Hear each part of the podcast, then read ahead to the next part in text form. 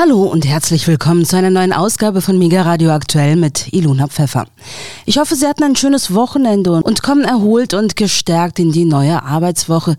Ich muss gestehen, ich beginne sie ziemlich unausgeschlafen, denn bei den gestrigen Präsidentschafts- und Parlamentswahlen in der Türkei ist das Rennen wie erwartet unheimlich knapp ausgefallen führte Amtsinhaber Erdogan im Laufe des Abends noch mit einer absoluten Mehrheit, büßte er am späten Abend doch einiges an Vorsprung ein und rutschte gegen 22 Uhr mitteleuropäischer Zeit auch in der Zählung der staatlichen Nachrichtenagentur Anadolu unter die 50-Prozent-Marke. Und das bedeutet, wenn es so bleibt, treten Erdogan und Oppositionsführer Kemal Kılıçdaroğlu am 28. Mai zur Stichwahl an. Danach sieht momentan auch alles aus, auch wenn das amtliche Endergebnis noch nicht feststeht. Dass sich die Auszählung so lange verzögert hat, liegt wohl auch daran, dass das Erdogan-Lager umgehend Auszählungsergebnisse in Wahlbezirken, wo der Oppositionskandidat vorne lag, angefochten hatte. Die Opposition erhob am Abend schwere Vorwürfe gegen Amtsinhaber Erdogan, der Präsident lasse die Auszählung der Wahl sabotieren. Es gehe nicht mit der Auszählung weiter, weil Erdogans Partei AKP die Ergebnisse in den Wahllokalen, wo Kılıçdaroğlu hoch gewonnen hat, systematisch anfechten lasse. Das betreffe unter anderem die Stadt Diyarbakir, Teile von Ankara und Teile von Istanbul. Insgesamt sollen 12 Millionen Stimmen noch nicht in das System der zentralen Wahlkommission eingespeist worden sein, hieß es am späten Abend, und das wäre ein Fünftel aller Wählerstimmen. Auch Unregelmäßigkeiten sind festgestellt worden, so berichteten Wahlbeobachter aus Deutschland von Behinderung, auch durch Waffengewaltandrohung. Wahlbeobachter sind nach Angaben von linken Chefin Janine Wissler in der Türkei an ihrem Einsatz gehindert worden. Einige Beobachter einer Delegation der Linken seien durch bewaffnete Polizisten am Betreten der Wahlbüros gehindert worden, sagte Wissler der Nachrichtenagentur AFP am Sonntag. Die in den kurdisch geprägten Gebieten im Osten des Landes eingesetzten Beobachter aus Deutschland berichteten generell von einer hohen Präsenz bewaffneter Polizisten und Soldaten. Hakan Tasch, Wahlbeobachter im Auftrag der Linken, erklärte, dass nicht nur deutschen, sondern auch türkischen unabhängigen Wahlbeobachtern der Zutritt zu Wahlbüros verweigert wurde. Polizei und Militär hätten sich dadurch über die Vereinbarung mit der Wahlkommission hinweggesetzt, sagte er telefonisch der Nachrichtenagentur AFP. Beobachter der Organisation für Sicherheit und Zusammenarbeit in Europa die die Türkei-Wahl mit insgesamt 400 Experten überwachen, seien in den Kurdengebieten kaum vertreten gewesen, fügte Tasch hinzu. Tasch berichtete zudem von vorwiegend durch Anhänger der islamisch-konservativen Regierungspartei AKP ausgelösten Auseinandersetzungen in und vor einigen Wahlbüros, die zu deren vorübergehenden Schließungen führten, woraufhin die ohnehin schon sehr langen Schlangen vor den Wahlbüros noch länger wurden. Ja, trotzdem scheint es nun in die Verlängerung zu gehen, also in die Stichwahlen am 28. Mai. Das bedeutet, dass Oppositionsführer Kılıçdaroğlu noch immer die Chance hat, Erdogan an der Spitze der Türkei abzulösen. Was das bedeuten würde, darüber spekuliert man in Ost und West ja seit Monaten. Ein radikaler Kurswechsel in der Außenpolitik, wie ihn der Westen erhofft und Russland befürchtet, ist aber eher unwahrscheinlich. Zwar hatte CHP-Chef Kilic Darolo Andeutungen gemacht, die Türkei würde sich unter seiner Führung mehr in Richtung Westen orientieren und manche russischen Politologen halten es für möglich, sie könnte sich unter entsprechendem Druck seitens der USA und Großbritanniens den antirussischen Sanktionen anschließen, doch ist es unwahrscheinlich, weil nicht im Interesse der Türkei. Diese hatte sich unter Erdogan zu einem starken internationalen Player entwickelt und ihre Unabhängigkeit auch im Umgang mit der Ukraine-Krise bewahrt, sich sogar als Vermittlerinstanz hervorgetan. Weder die Mitgliedschaft in der NATO noch die engen und wirtschaftlich einträglichen Beziehungen zu Russland, darunter der mit Putin vereinbarte Deal über russisches Gas, das über die Türkei verteilt werden soll, haben das Land eindeutig in eine von beiden Richtungen bewegt.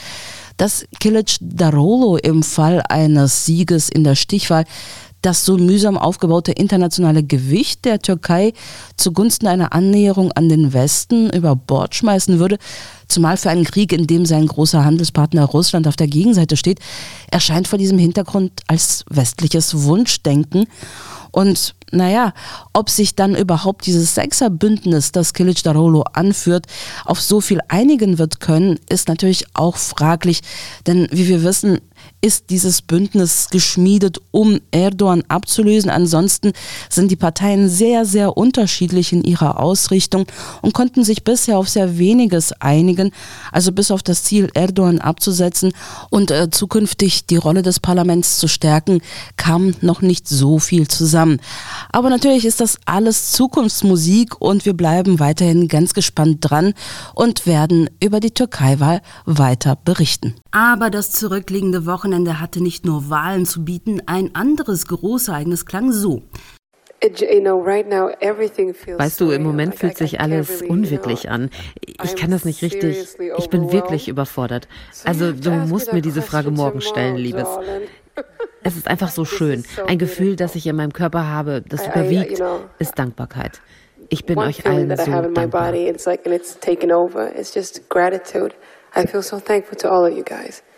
Well, you know, 2012, I, everything was new at the 2012 war alles neu für mich. Ich war ein sehr naives Mädchen.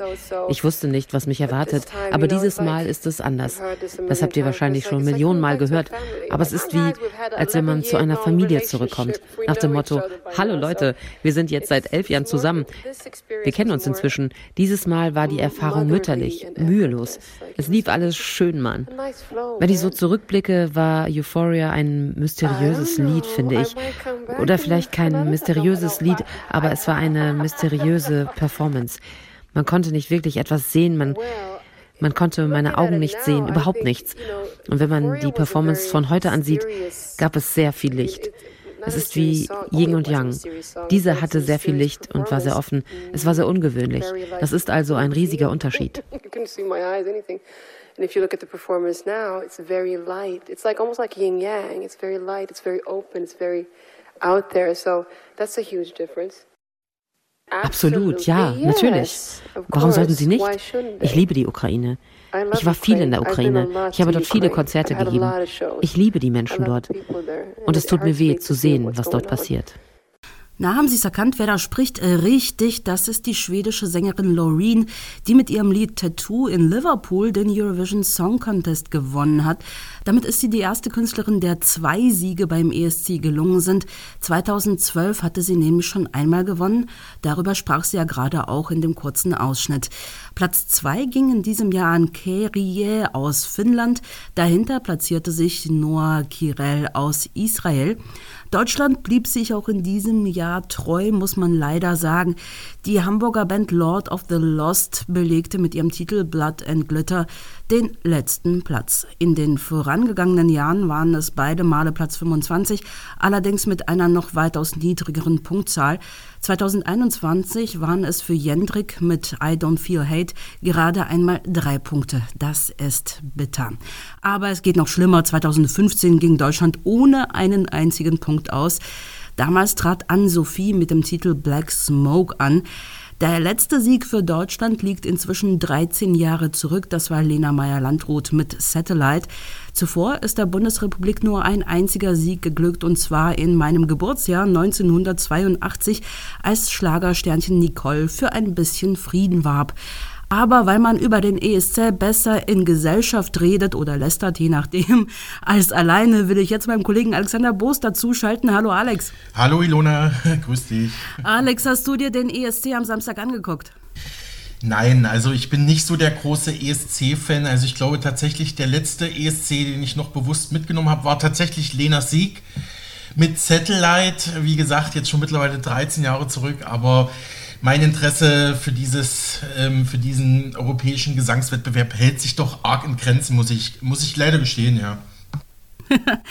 ja, mir geht es ganz genauso und ich glaube tatsächlich bei mir auch. Lena Meyer-Landrut vor 13 Jahren, das war das letzte Mal, da hatte man sich noch mit Freunden versammelt und so zum Spaß geguckt. Aber ich muss gestehen, die Veranstaltung ist auch nicht meins und äh, die Musik auch nicht, auch wenn sie sich gewandelt hat, also vom Schlager weg zu, naja, eher poppigen Tönen, manchmal auch Hip-Hop, manchmal sogar Death Metal.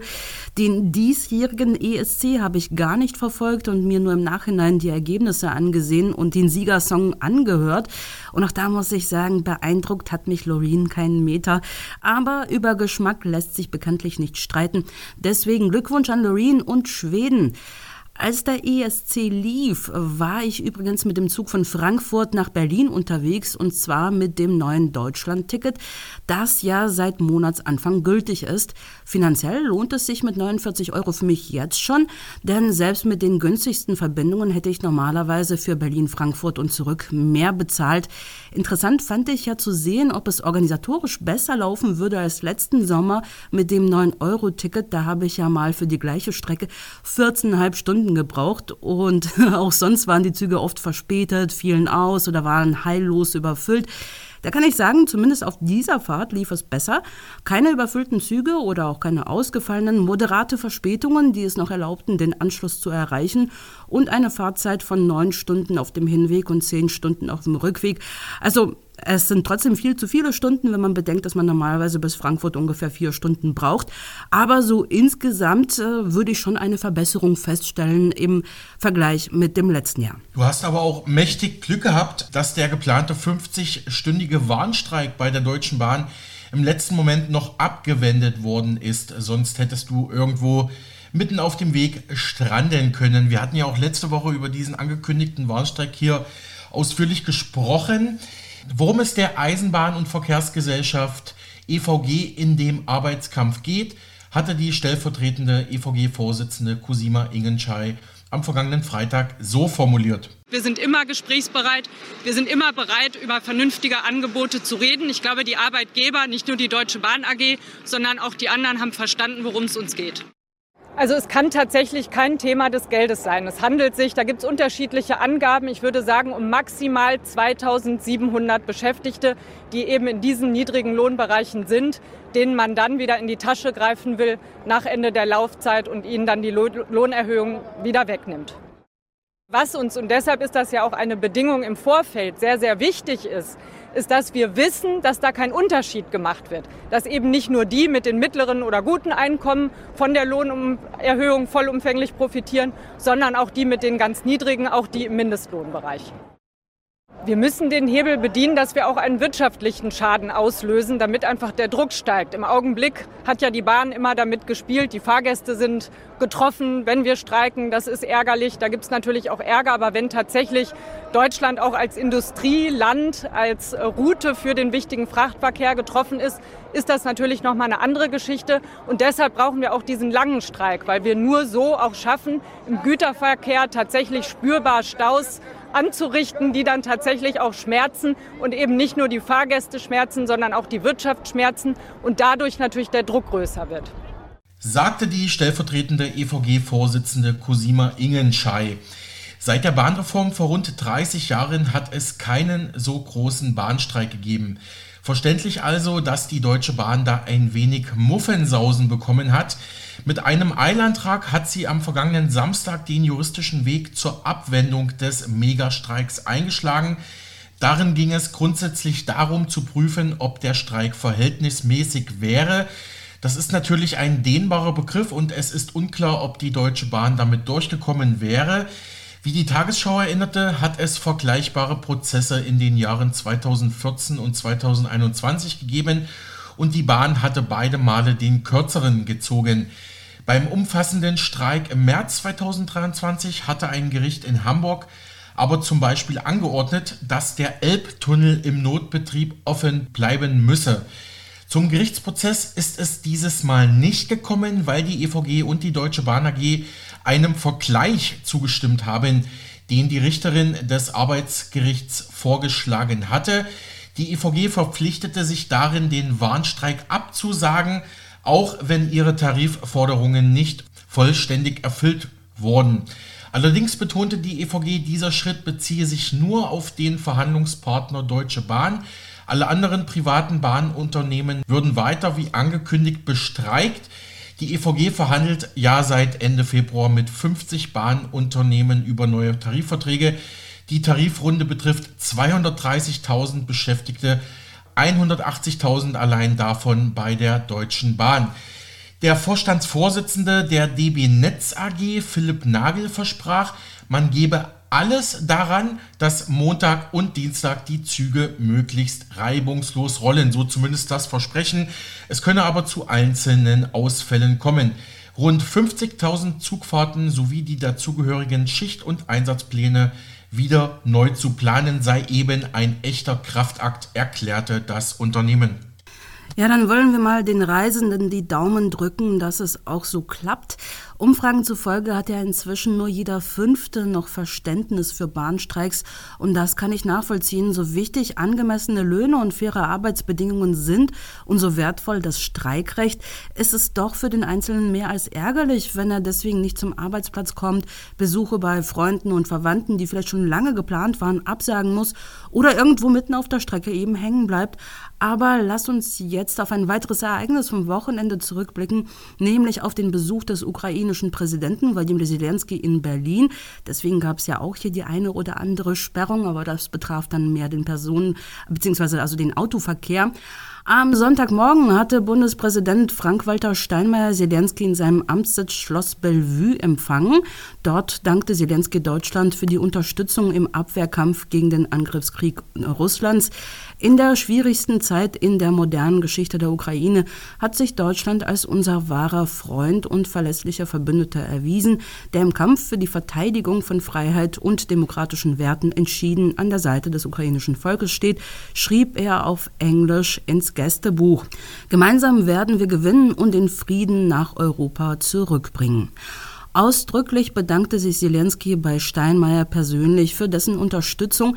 Er schrieb, vielen Dank, Herr Bundespräsident, für Ihre persönliche Unterstützung der Ukraine und Gastfreundschaft. Er dankte auch dem deutschen Volk für dessen fantastische Solidarität. Auf Deutsch ergänzte er, Danke, Deutschland. Auch Bundeskanzler Olaf Scholz empfing Zelensky im Kanzleramt und zwar mit militärischen Ehren. Bezüglich der Unterstützung für die Ukraine sagte Scholz, wir unterstützen die Ukraine nicht nur humanitär, sondern auch politisch, finanziell und natürlich auch mit Waffen. Ich habe es oft gesagt und wiederhole es hier heute, wir unterstützen euch so lange, wie es nötig sein wird. Seit Beginn des Krieges beläuft sich allein unsere bilaterale Unterstützung der Ukraine auf 17 Milliarden Euro. Und wir haben die Weichen dafür gestellt, dass diese Hilfe auch in den nächsten Jahren sichergestellt wird. Soweit Bundeskanzler Olaf Scholz. Die Bundesregierung hatte am Samstag ein umfangreiches Rüstungspaket für Kiew verkündet. Laut Verteidigungsministerium bekommt die Ukraine unter anderem 30 Panzer vom Typ Leopard 1A5 und 20 vom Typ Marder. Das Paket umfasst außerdem vier weitere Iris-T-Flugabwehrsysteme, 18 Radhaubitzen, mehr als 100 gepanzerte Gefechtsfahrzeuge und mehr als 200 Aufklärungsdrohnen. Auch Artilleriemunition und Lenkflugkörper für die von Deutschland zur Verfügung gestellten Luftverteidigungssysteme wurden der Ukraine zugesagt. Am Sonntagnachmittag wurden Zelensky und dem ukrainischen Volk außerdem in Aachen den Karlspreis für Verdienste um die Einheit Europas verliehen. Die Laudatio hielt Kanzler Olaf Scholz. Weitere hochkarätige Redner waren EU-Kommissionspräsidentin Ursula von der Leyen und der polnische Ministerpräsident Mateusz Morawiecki. Berlin ist nicht die einzige Station auf der Reise des ukrainischen Präsidenten. Dieser besucht derzeit verschiedene europäische Hauptstädte, um für mehr Unterstützung zu werben. Zuvor war er in Rom, wo er mit Staatspräsident Sergio Mattarella, Ministerpräsidentin Giorgia Meloni und Papst Franziskus zusammentraf. Aber Alex, du meintest ja, wir müssen noch einmal über den Staatssekretär Patrick Greichen von Bundeswirtschaftsminister Robert Habeck sprechen. Das ist jetzt ein bisschen ein Bruch, aber wir versuchen es trotzdem. Der steht ja weiterhin im Kreuzfeuer der Kritik. Wie ist da der Stand? Die Staatsanwaltschaft ermittelt vorerst nicht strafrechtlich gegen Patrick Greichen, berichtete der Spiegel am gestrigen Sonntag. Er stehe wegen seiner Rolle in der Trauzeugenaffäre jedoch weiterhin massiv in der Kritik. Die Berliner Staatsanwaltschaft jedoch sehe keinen Verdacht auf strafbare Handlungen und leitet keine Ermittlungen ein. Gegen Herrn Staatssekretär Patrick Greichen sind zwar verschiedene Strafanzeigen eingegangen, sagte ein Sprecher der Generalstaatsanwaltschaft Berlin der Welt am Sonntag, aber weder aus den Anzeigen noch aus der Presseberichterstattung hat sich ein Anfangsverdacht für eine strafbare Handlung ergeben. Das Verfahren ist daher ohne Aufnahme von Ermittlungen eingestellt worden, so die Berliner Staatsanwaltschaft. Nachdem ja letzte Woche Minister Habeck und sein Staatssekretär Kreichen, beide grünen Politiker, immer wieder von einem Fehler sprachen und dazu auch vor dem Wirtschafts- und Energieausschuss im Deutschen Bundestag aussagen mussten und sich dort den Anschuldigungen der Vetternwirtschaft gestellt hatten, ist immer noch keine Ruhe eingekehrt. Im Gegenteil, der Druck auf beide nimmt immer weiter zu. Die Opposition, vor allem die CDU, fordert einen Untersuchungsausschuss, der das Netz zwischen der Familie Kreichen im Habeck-Ministerium und deren Verbindungen zum Öko-Institut und zum Agora Energiewende-Institut sowie zur bundeseigenen DENA-Agentur noch genauer untersuchen soll. Mehrere CDU-Politiker und auch FDP-Chef Wolfgang Kubicki haben in den letzten Tagen wiederholt den Rausschmiss von Patrick Kreichen gefordert. Der parlamentarische Staatssekretär der Grünen im Wirtschaftsministerium, Michael Kellner, ist ja bekanntlich mit Kreichens Schwester verheiratet und er sagte jetzt den Zeitungen der Mediengruppe Bayern, ja, es sind Fehler gemacht worden bei der Besetzung des Vorsitzes der DENA Geschäftsführung, keine Frage. Allerdings müsse da differenziert werden, sagte Kellner alles mit allem zu vermengen und damit Menschen persönlich zu schaden, das geht nicht und dem verwehre ich mich. Kellner bezog sich dabei insbesondere auf Kritik daran, dass seine Frau auch Mitglied im Wasserstoffrat ist, der, der, ja auch den Staatssekretären zuarbeitet. Meine Frau wurde noch von Wirtschaftsminister Peter Altmaier, CDU, in den Wasserstoffrat berufen. Das hat also nichts mit der derzeitigen Hausleitung unter Habeck zu tun betonte Staatssekretär Kellner, seine Frau sei berufen worden, weil sie sich auf dem Gebiet auskenne. Ja, und Habeck, ähm, bei einem Interview mit den Tagesthemen vor wenigen Tagen machte der angeschlagene Minister erneut keine gute Figur und wiederholte lediglich in verschiedenen Satzkonstruktionen den Fehler, den er bedauere, also der Fehler rund um Kreichen. Übrigens wieder mit seinem Lieblingsmoderator Ingo Zamperoni, sage ich immer ein bisschen scherzhaft, der stellt dem grünen Minister ja durchaus häufig kritische Fragen. Einer der lautstärksten Kreichenkritiker in der Union ist CDU-Politiker Tillmann Kuban, den wir in den letzten Tagen auch immer wieder an dieser Stelle zitiert hatten. Hören wir ihn noch einmal im Original letzte Woche Mittwoch im Bundestag in der aktuellen Stunde zur Personalpolitik von Minister Habeck. Dieser stürmte übrigens nach der Rede von CDUler Kuban auf diesen zu, hatte offenbar Redebedarf. Donnerwetter, da liegen die Nerven aber ganz schön blank, schrieb die Bild-Zeitung. Aussprache zum Skandal um Habecks Klimastaatssekretär Patrick Mr. Wärmepumpe Kreichen und dessen Vetternwirtschaft. CDU-Politiker stellte unbequeme Fragen, was machen die dienstrechtlichen Konsequenzen gegen Herrn Kreichen? Wie viele Stellen wurden in den letzten Monaten mit Freunden und Bekannten von der Agora, vom Öko-Institut und anderen Organisationen besetzt? Da hielt es Habeck nicht mehr auf der Regierungsbank. Der Obergrüne stampfte Kuban wütend hinterher, stellte den CDU-Mann mitten im Plenarsaal zur Rede. Dann platzierte jemand im Plenum ein Mikro vor das Duo. Doch dann wollte Habeck offenbar doch nicht weiterreden. Das, das alles hören wir jetzt. Zuvor noch ein kurzer, unbeabsichtigter Greichenversprecher von grünen Politikerin Annalena Baerbock. Wir greichen auf das Herzstück dieser Demokratie. Ich habe entschieden, dass Patrick Reichen wegen dieses Fehlers nicht gehen muss. Ich habe entschieden. Vielen Dank, Herr Kollege Huben. Und damit kommen wir hier zum letzten Redner in dieser aktuellen Stunde, auch wenn das Thema natürlich noch weiter hier das politische Berlin beschäftigen wird. Und der letzte Redner ist Tillmann Kuban für die CDU-CSU-Fraktion.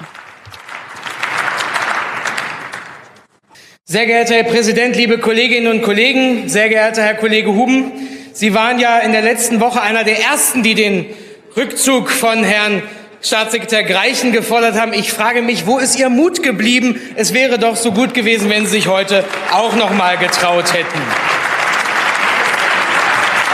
Sehr geehrter Herr Minister Habeck, ich habe Ihnen mal den Fünf-Punkte-Plan für saubere und transparente Politik der Grünen, den Sie noch als Parteivorsitzender beschlossen haben, mitgebracht. Darin heißt es, ich zitiere, Schon dem bösen Schein gekaufter und beeinflusster Politik muss entgegengewirkt werden. Der Einfluss von organisierten Lobbyisten hat stark zugenommen. Dennoch tut die Bundesregierung nichts. Das stimmt. Nicht nur der böse Schein, der ist nämlich schon längst überschritten, sitzen heute sogar die Lobbyisten mit ihren Familien in der Regierung. Das ist der Unterschied. Und heute, und heute hätten Sie für saubere und transparente Politik einstehen können. Aber als allererstes legen Sie die beiden Ausschüsse zusammen, um eine getrennte Vernehmung, um eine getrennte Anhörung von Ihnen beiden, von Herrn Greichen und von Ihnen, Herr Habeck, zu verhindern. Um widersprüchliche Aussagen zu verhindern. So eine Sorge vor getrennter Vernehmung kennt man eigentlich nur im Strafprozess und da hat man meistens etwas zu verbergen. Und dass Sie nun glauben, dass man mit vier Fragen pro Fraktion dieses Netz an Verquickung aufklären kann, ist schon fragwürdig. Über die Transparenz, dass Sie nicht die Öffentlichkeit zulassen und das gleich zweimal ausschließen, das ist ein Verhalten, das ist einer Transparenzpartei, wie Sie sich selber nennen, Bündnis 90 Die Grünen nicht würdig. Sie predigen den Wein, den sie am Ende trinken, aber sie haben nur das Wasser getrunken, das Wasser gepredigt und den Wein getrunken. Kleiner Versprecher, aber es scheint die grüne neue Devise zu sein. Und wenn man, wir trinken gerne auch mal ein Bier zusammen, Herr Kollege Limburg. Aber wenn man ihnen dann den Spiegel vorhält, dann werden sie so schnell dünnhäutig. Und dabei kann ich verstehen, dass wenn sie nach Kabinettsbeschlüssen ein Heizungsverbot im Ministerium feiern, wo sich viele Leute Sorgen machen, dass sie Angst haben, ihr Haus zu verlieren, und dann gleichzeitig sich hier hinstellen, wie Herr Kollege Audretsch, und von der Fossillobby reden. Ich sage Ihnen, das Einzige, was fossil ist, das ist die Personalpolitik, die Sie in diesem Ministerium machen. Und dann, und dann, kommt, noch, und dann kommt noch Herr Banaschak an und erklärt, ja, hier dass wir ja wieder die ganzen Schuldigen wären. Ich sage Ihnen, im Ablenken von Problemen, da sind Sie Weltmeister. Im Lösen der Probleme sind Sie Kreisklasse. Und bei Ihnen gilt, und bei Ihnen gilt das Motto, verdecken, vertuschen, verschleiern. Aufgeklärt und geheilt, wie Sie es, Herr Minister, nennen, ist bislang immer nur das, was gerade so scheibchenweise ans Tageslicht gekommen ist. Sie machen dann reinen Tisch wenn es schon wieder Not dazu ist. Gestern ziehen Sie dann den Trauzeugen Schäfer aus dem Verkehr. Heute kommt raus, dass er einen unterschriebenen Arbeitsvertrag hat und finanzielle Forderungen gegenüber der DENA respektive dem Staat bestehen. Der Ablauf ist spannend. Der Aufsichtsrat entscheidet Anfang April, dass der Trauzeuge Schäfer benannt werden soll. Erst zwei Wochen später wird der Arbeitsvertrag unterschrieben und urplötzlich fährt Herrn Staatssekretär Greichen ein, oh, das ist ja mein Trauzeuge.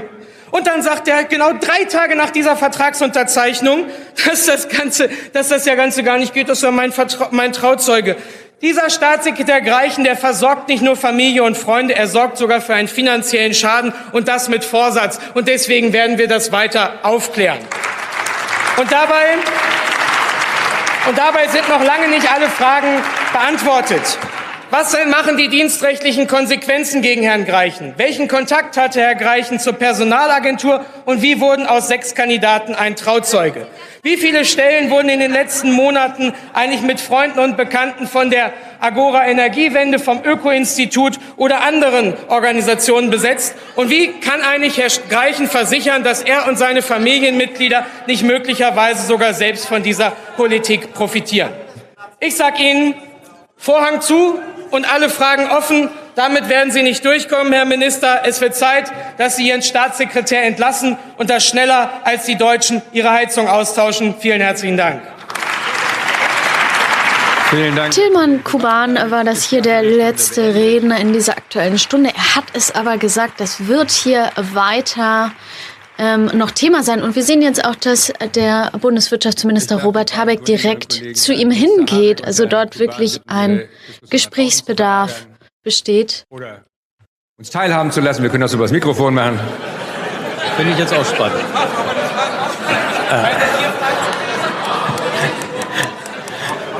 Ich rufe auf den Tagesordnungspunkt 3, Beratung des Antrags. Also das war hier wohl ein Bedürfnis des Ministers, der in der Aktuellen Stunde nicht gesprochen hat, hier zu den Vorkommnissen um seinen Staatssekretär Patrick Greichen. Die Unionsfraktion hat ja schon gefordert, dass es auch noch einen Untersuchungsausschuss dazu geben soll. Ob sie das nun weiter verfolgt, werden wir in den nächsten Wochen hier erfahren. Soweit Phoenix in der Live-Übertragung vergangenen Mittwoch im Bundestag. Diese Anhörung hat alles noch schlimmer gemacht, kommentierte die Berliner Zeitung am vergangenen Donnerstag. Nach den Aussagen von Habeck und Kreichen im Bundestag gibt es eher mehr als weniger Fragen. Schuld seien die Beteiligten selbst, hieß es da. Dabei habe man sich doch Transparenz auf die Fahnen geschrieben, eigentlich nur wenn es um eigene Fehler geht, dann wird man schmallippig. Offenbar habe gerade Patrick Kreichen bei seinen Erklärungen weitere Fragen provoziert. So habe er wohl durchaus gewusst, dass seine Nähe zum Bewerber Michael Schäfer für den Chefposten bei der Energieagentur DENA ein Problem sei. Dieser habe ihn über seine Bewerbung informiert, sagte Kreichen im Ausschuss. Er habe ihm dann gesagt, dass die Freundschaft keinen Einfluss auf das Verfahren haben könnte. Warum er sich nicht aus dem Verfahren zurückgezogen hat, unklar. Warum er den Namen Schäfers sogar noch an die Personalberater weitergegeben hat, unklar. Warum er erst Tage nach der Vertragsunterzeichnung seinem Minister Habeck Bescheid gesagt hatte, unklar. Ob der mittlerweile aussortierte Michael Schäfer nun eine Abfindung erhält, sei außerdem noch unklar. Eigentlich gibt es nur eine Erklärung, so die Berliner Zeitung, für diese ganze Misere. Patrick Reichen, der starke Mann im Wirtschaftsministerium, habe sich wohl unangreifbar gefühlt. In der Politik sei das eine Eigenschaft, über die schon viele gestolpert sind. Es bleibt dabei, Kreichen muss gehen, schreibt die Berliner Zeitung. Übrigens, wenn man sich mal den Lebenslauf von Patrick Kreichen genauer anschaut, wird vielleicht auch die Argumentation von Habeck klarer. Der hatte die letzten Tage ja immer wieder behauptet, für ihn sei das Ganze auch eine Kampagne der Opposition, um die grüne Energiewende in Deutschland zu verhindern. Patrick Kreichen hat zum Beispiel 2011 für das Bundesumweltministerium die Schrift Klimaschutz und Wachstum Deutschlands Aufbruch ins Zeitalter der erneuerbaren Energien veröffentlicht und mit weiteren Autoren 2015 das Buch geschrieben, welche Industrie wollen wir nachhaltig produzieren, zukunftsorientiert wachsen im Campus Verlag. Also ist an diesen Themen schon seit Jahren dran und auch im Ministerium unter Robert, Robert Habeck ja für die Energie Wende verantwortlich, der Herr Kreichen. Ja, jetzt hast du ein bisschen aus der Presse zitiert, wie das da einsortiert wird, aber gibt es vielleicht politikwissenschaftliche Einschätzungen oder noch weitere Stimmen aus der Bundespolitik, also gerade auch was die Folgen der Affäre angeht? Eine erste Folge ist jetzt schon sichtbar. Kurz vor den Landtagswahlen, also den sogenannten Bürgerschaftswahlen im Bundesland Bremen, sind die Grünen in dortigen Umfragen deutlich abgerutscht. Wie die Wahl prozentual am Ende ausgegangen ist, können wir Ihnen aktuell noch nicht sagen, denn schon im Vorfeld teilte die Bremer Landeswahlleitung mit, die Auszählung werde voraussichtlich noch bis Mittwoch diese Woche dauern. Das liege an Bremens vergleichsweise kompliziertem Wahlsystem, wo die Wähler fünf Stimmen abgeben können, berichtete norddeutsche Medien. Jedoch in Umfragen zeigte sich schon kurz vor der Wahl ein Absturz der Grünen in der Beliebtheit. Derweil schmelzen die grünen Umfragewerte im Bund sowie in Bremen, berichtete der Berliner Tagesspiegel. Die grüne Spitzenkandidatin Maike Schäfer, die bisher in Bremen Senatorin für Mobilität, Umwelt, Stadtentwicklung und Wohnungsbau ist, müsse um ihre Zukunft bangen. Stand ihre Partei vor einem Jahr in Umfragen noch bei 21 Prozent, prognostizierten ihr Demoskopen kurz vor dem Wahltag nur noch 12 Prozent. Und auch bei den Grünen in Bayern und Hessen, die im Oktober wählen, seien Ärger und Sorge groß. Ohne Rückenwind aus Berlin würden die Grünen in Hessen, wo sie künftig den Ministerpräsidenten stellen wollen, kaum eine Chance haben, so der Tagesspiegel. Öffentlich will sich noch niemand an Habeck abarbeiten, doch seine Entscheidung, an seinem Staatssekretär Patrick Reichen festzuhalten, sehen selbst enge Parteifreunde bei Bündnis 90 die Grünen äußerst kritisch so diese Zeitung aus Berlin. Aber Ilona, du hattest ja noch nach weiteren Einschätzungen gefragt. Der Politikwissenschaftler Volker Kronenberg von der Universität Bonn sagte dazu dem TV-Sender Phoenix, Natürlich sei das Verhalten von Habeck und Greichen eine politische Steilvorlage für die Opposition im Bundestag, mal ganz abgesehen von Fragen mit strafrechtlicher Relevanz, auch wenn die Staatsanwaltschaft jetzt erstmal nicht ermittelt, wie wir vorhin gehört hatten. Der Politologe Kronenberg geht davon aus, dass Greichen sich in seiner Position nicht wird halten können. Die Lage für die Grünen aktuell sei hochgefährlich. Also wir haben ähm, natürlich die Kritik der Opposition gehört, auch in den vergangenen äh, Tagen die Rücktrittsforderung in äh, Richtung Patrick Greichen. Ähm, aus Ihrer Sicht berechtigt?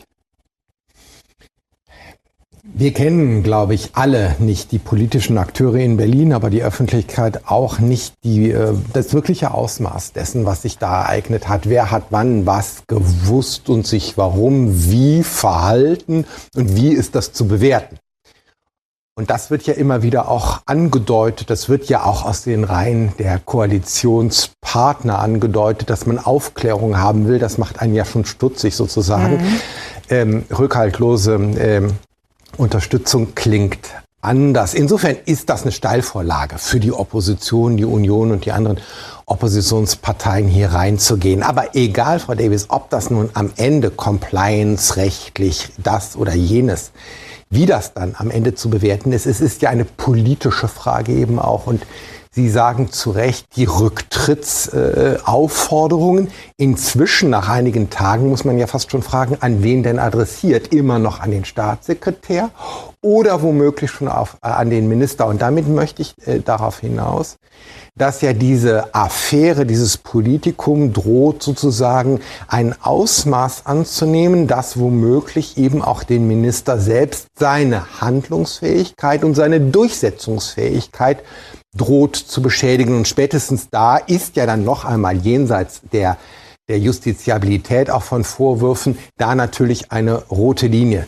Ich gehe davon aus, Stand heute in der Einschätzung mhm. dessen, was wir seit Tagen erlebt haben und was noch kommt, dass der Staatssekretär sich nicht wird halten können. Mhm, okay. Ähm, die andere äh, Personalie, die Sie angesprochen haben, ähm, das ist etwas, was Friedrich Merz gestern auch ins Spiel gebracht hat.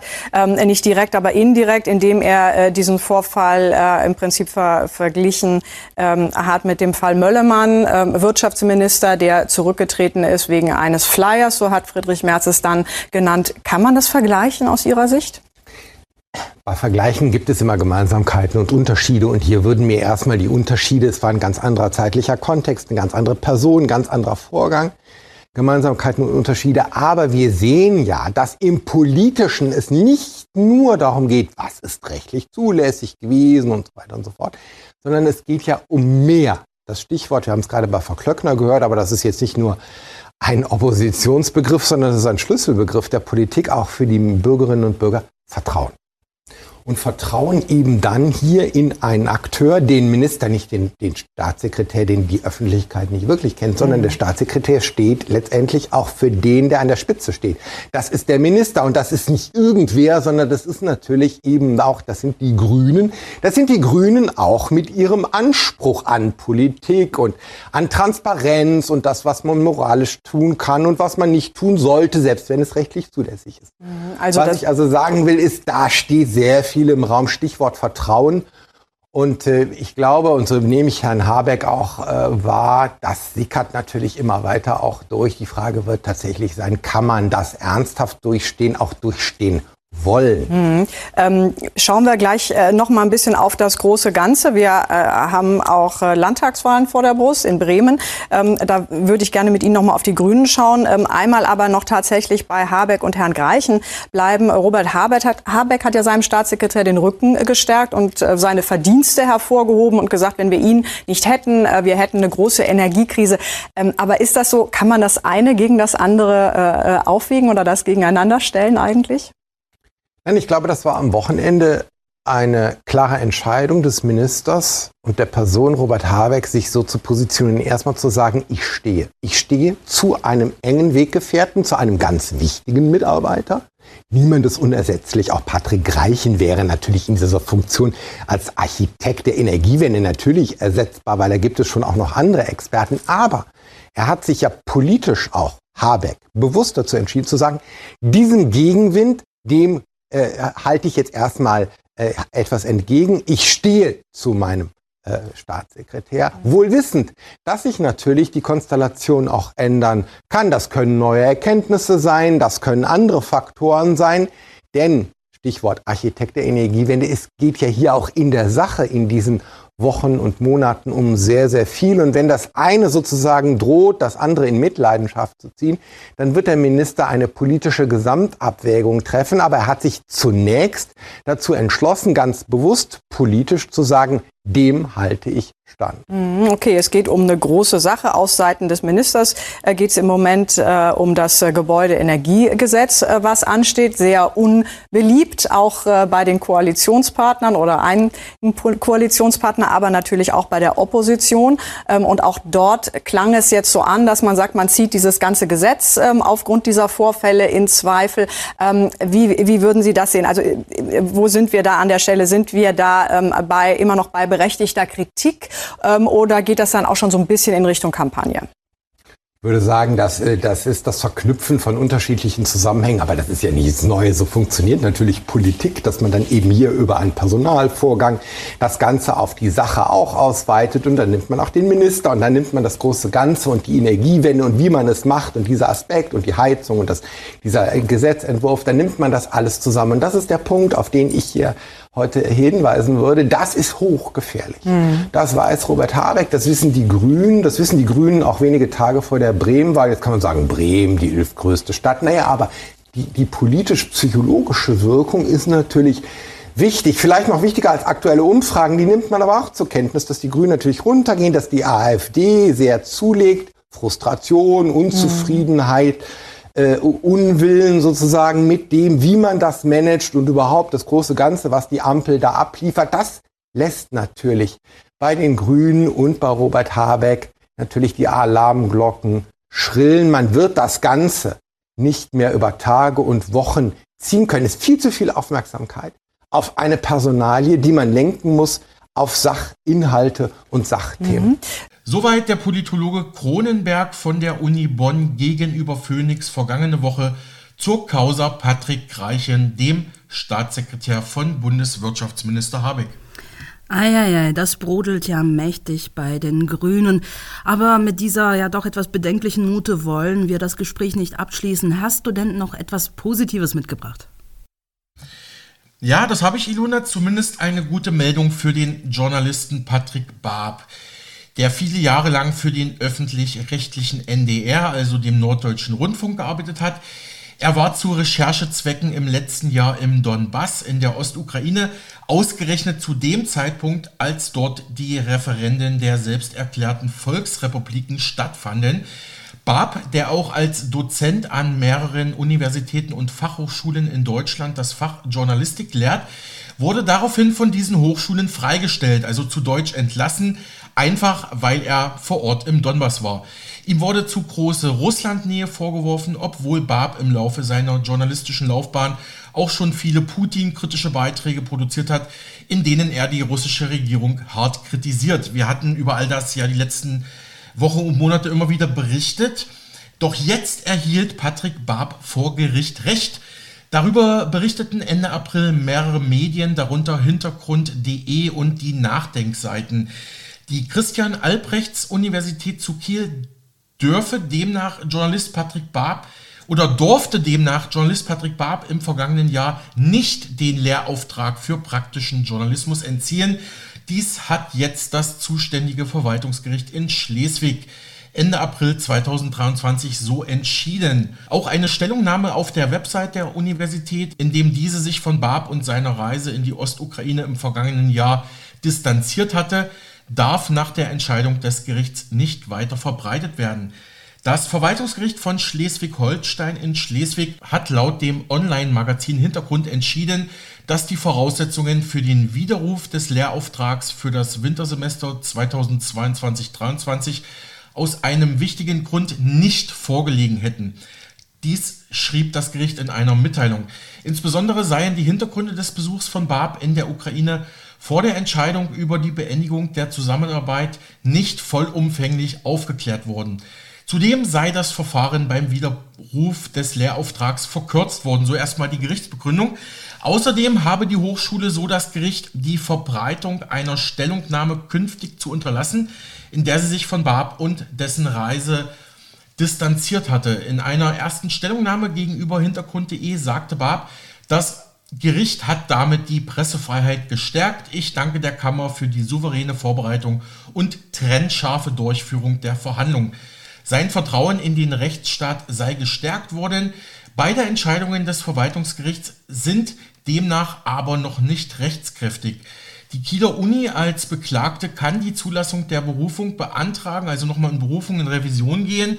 Der Anwalt der Uni deutete diese Absicht bereits im Gerichtssaal an, also dass man dann nochmal in Revision geht. Dennoch zeigte sich Barb erstmal sehr erfreut über diesen vorläufigen juristischen Sieg, wie er auch unserer Redaktion gegenüber erklärte. Ich stehe mit Barb auch in Kontakt, nicht nur, aber auch in dieser Sache.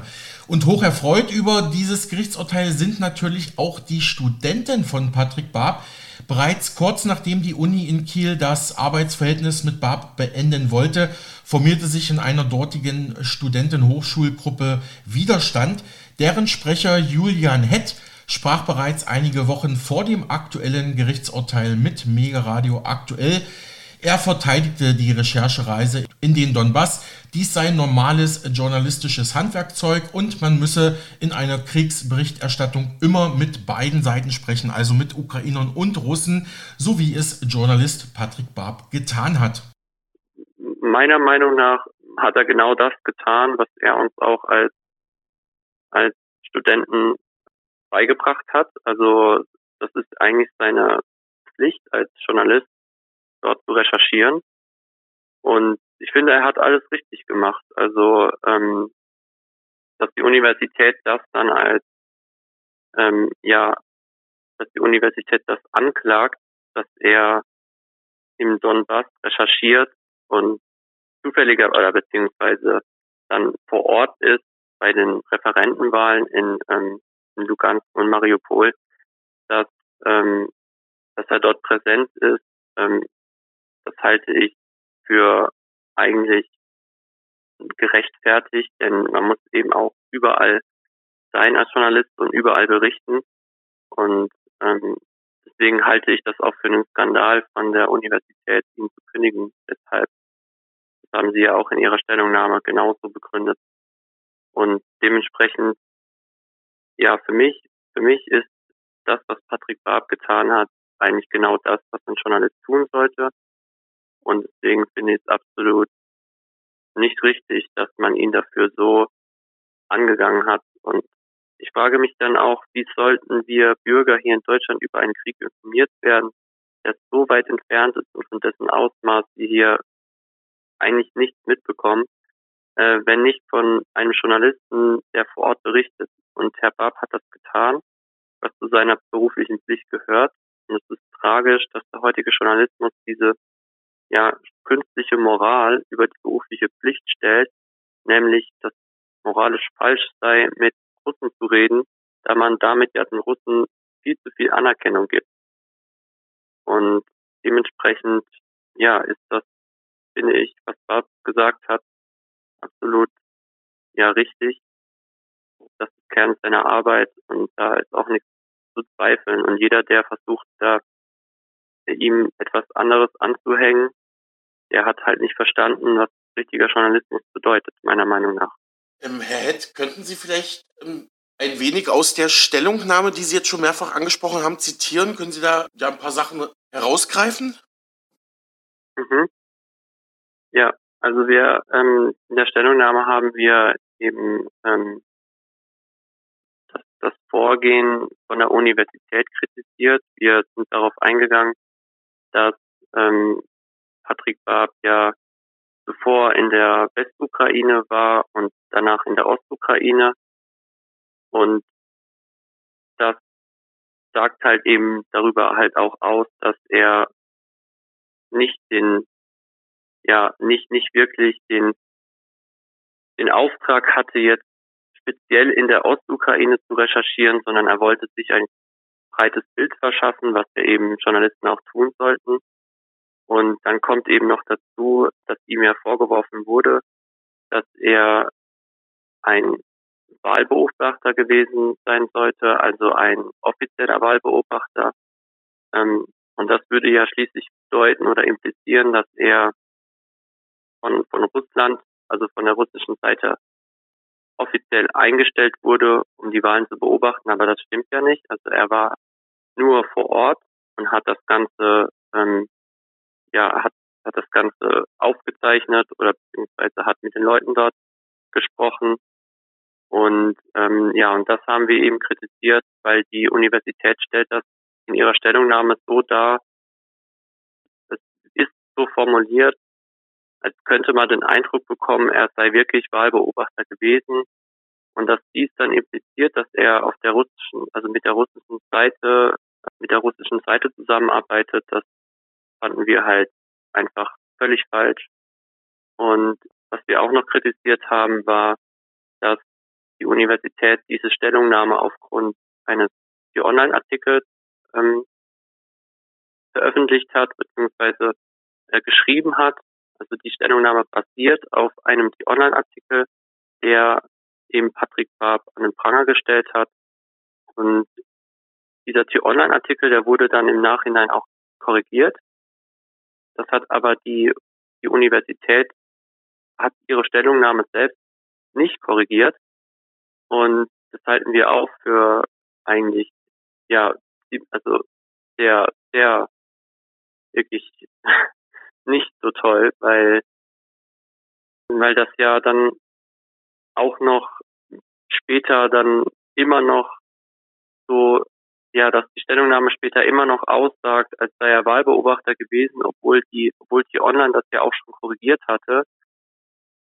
Das, das finden wir halt auch nicht richtig, dass die Universität das einfach so stehen lässt auf ihrer Website ähm, genau, das, das, das haben wir auch kritisiert und wir fordern halt dann auch in der, in der Stellungnahme, wir fordern in unserer Stellungnahme, dass die Stellungnahme der Universität hier zurückgenommen wird und auch der Lehrauftrag wieder, dass er seinen Lehrauftrag wieder zurückbekommt. Genau, das, das war unsere Stellungnahme und ja, vielleicht, vielleicht erzähle ich auch noch, wie wir die verteilt haben, weil da gab es nämlich auch noch mal so ein paar Schwierigkeiten. Ja, ähm, wir haben die Stellung, mhm. Ähm, wir haben die Stellungnahme ähm, versucht, über einen E-Mail-Verteiler zu versenden. Der E-Mail-Verteiler ist ähm, eine Möglichkeit, die wir als Hochschulgruppe haben. Wir können zweimal im Jahr den E-Mail-Verteiler benutzen und können dann eine Rundmail versenden an alle Studenten an der Universität und die Professoren und Mitarbeiter. Und das wurde uns untersagt, so uns wurde untersagt, den E-Mail-Verteiler zu nutzen, mit der Begründung, dass ähm, ja, dass die, dass der E-Mail-Verteiler nicht dafür genutzt werden sollte, um Debatten anzustoßen. Aber nach unserer Recherche gibt es dafür keinen Paragraphen in den Richtlinien, der diese Art der Nutzung verbietet. Und wir gehen davon aus, dass die Universität diese Begründung womöglich mit irgendeinem ja, Paragraphen rechtfertigt, der einen großen Spielraum, Interpretationsspielraum bietet. Und wir haben dann auch die Stellungnahme an die Hochschulleitung, also direkt versandt, haben aber auch keine Rückmeldung bekommen. Aber im Großen und Ganzen verwundert uns das nicht, denn wir haben den Eindruck, dass die Universität dieses Kapitel, nenne ich jetzt mal, nenne ich jetzt mal, abschließen möchte. Und weil sie selber wahrscheinlich merken, dass es nicht richtig war, wie sie gehandelt haben. Ja, vielleicht erstmal darauf einzugehen mit der Political Correctness und der Cancel Culture vielleicht. Mhm. Ähm, was Herr Barb damit ja meint, ist die Art des Journalismus, welche nicht gerne gesehen wird. Also der heutige Journalismus leidet sehr unter der Political Correctness und unter anderem mussten während der Corona-Zeit viele Journalisten, wenn sie überhaupt mal einen kritischen Artikel verfasst haben, also vor allem eben in den Mainstream-Medien, immer betonen, dass sie alle Maßnahmen als richtig erachten und das Virus als gefährlich einschätzen. Und auch jetzt sehen wir, dass Journalisten dazu veranlasst werden, eben durch diese Political Correctness ihre Recherchen, ihre Rechercheergebnisse zurückzuhalten bzw. zu zensieren und immer wieder zu betonen, dass sie ja zu 100 Prozent gegen Putin sind. Ähm, was ja nicht unbedingt falsch ist, aber es zeigt halt einfach, dass da so einer, so ein Druck von außen auf Journalisten aufgebaut wird. Soweit Julian Hett im Mega Radio aktuell Interview zu seinem Dozenten und Journalist Patrick Barb, der jetzt vor Gericht in erster Instanz Recht bekommen hat. Ja, wieder ein kleiner Sieg für die Pressefreiheit in Deutschland, würde ich mal sagen. Alexander, ich danke dir sehr für das Gespräch. Sehr, sehr gern, Ilona. Und ja, kann ich dir nur beipflichten.